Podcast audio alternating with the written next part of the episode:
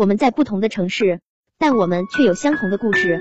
大家晚上好，我是主播旺旺屋，每天我们都在这里陪伴着你。第一次和喜欢的人约会要注意什么？这是几天前一个男孩子在后台留给我的问题。他说当天确定约会地点，显得我不上心，可提前好几天就准备，我也怪不好意思的。好像只有我期待的着急赴约。作为从那个年纪走过来的人，我太理解他内心的纠结和摇摆了。但那都只是小孩子才会有的顾虑了。成年人遇到自己喜欢的人，只想满怀真诚的做好每一个细节。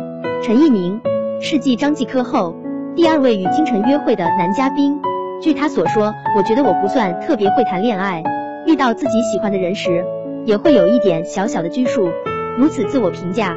像极了给我留言的那位男孩，可陈一鸣却在一次约会后得到了京城的高分好评。毕竟细节不会骗人。第一次见面，在京城到达之前，陈一鸣就先向老板打探好冰饮有什么推荐，如果不喜欢冰的，另外还有什么好的选择，既没有擅自做主，也充分给到对方信息，避免了双方尴尬。一起出游，陈一鸣也会先做好功课，哪条街好玩。哪种小吃是特色，尽可能的让同行的人不会手忙脚乱，有更好的游玩体验。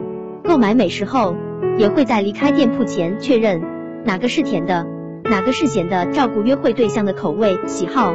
这些小事，单拎任何一件出来，其实都没什么的。只不过这所有的细节，构成了一次舒适完美的约会。先不说结不结婚，谈恋爱遇上这样一个对象，起码相互了解，慢慢相爱的过程。就已经是一次不错的体验。我知道，确实有很多人都在为张继科惋惜。他在接受采访时表达了对金晨的喜欢，就吃亏在不会表现。实际上，我更觉得他不是不会，而是没有用心。明明希望有一个人可以大步迈进自己的生活，可当这个人出现时，他却又开始不把假装不在乎当成潇洒。吃饭时用玩手机来缓解凝固的氛围，聊天时。遵循说的少、错的少的原则，绝不主动一步。只有当事人不在时，才会在别人的引导之下表达喜欢。真的抱歉，都是成年人了，真诚永远是交往的前提，而口是心非是大忌。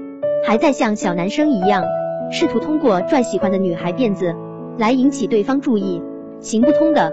想要被爱，难道不该先有点诚意吗？我见过许多人对爱情存在着误会。会有一个人来替我解决所有难题，对方会主动，我等着就好，等恋爱了什么都会变好。实际上并不会，爱情不是问题，更不是解决办法，它只不过是情感的类型其中之一而已。认识一对情侣，临毕业前都各自忙着找工作，却没有一个人考虑偌大的城市，二人的落脚的要定在哪里，都以为对方会处理好这件事，结果一起流落街头。他们开始争执、解释、推卸责任、为自己辩护。当你带着满身问题去跟人在一起，可能还不知道对方也是带着一身问题来找你的。这种相互期待越大，压力越大，最后失望也会越多。上周去见一个合作伙伴，看他桌子上摆着感冒药，就问了一句：“感冒了？”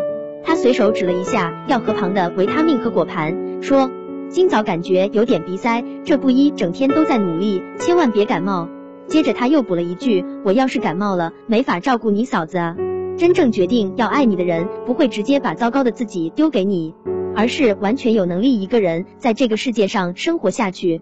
在他那里不存在因为需要才爱你，而是想要爱你，所以才会花心思照顾你。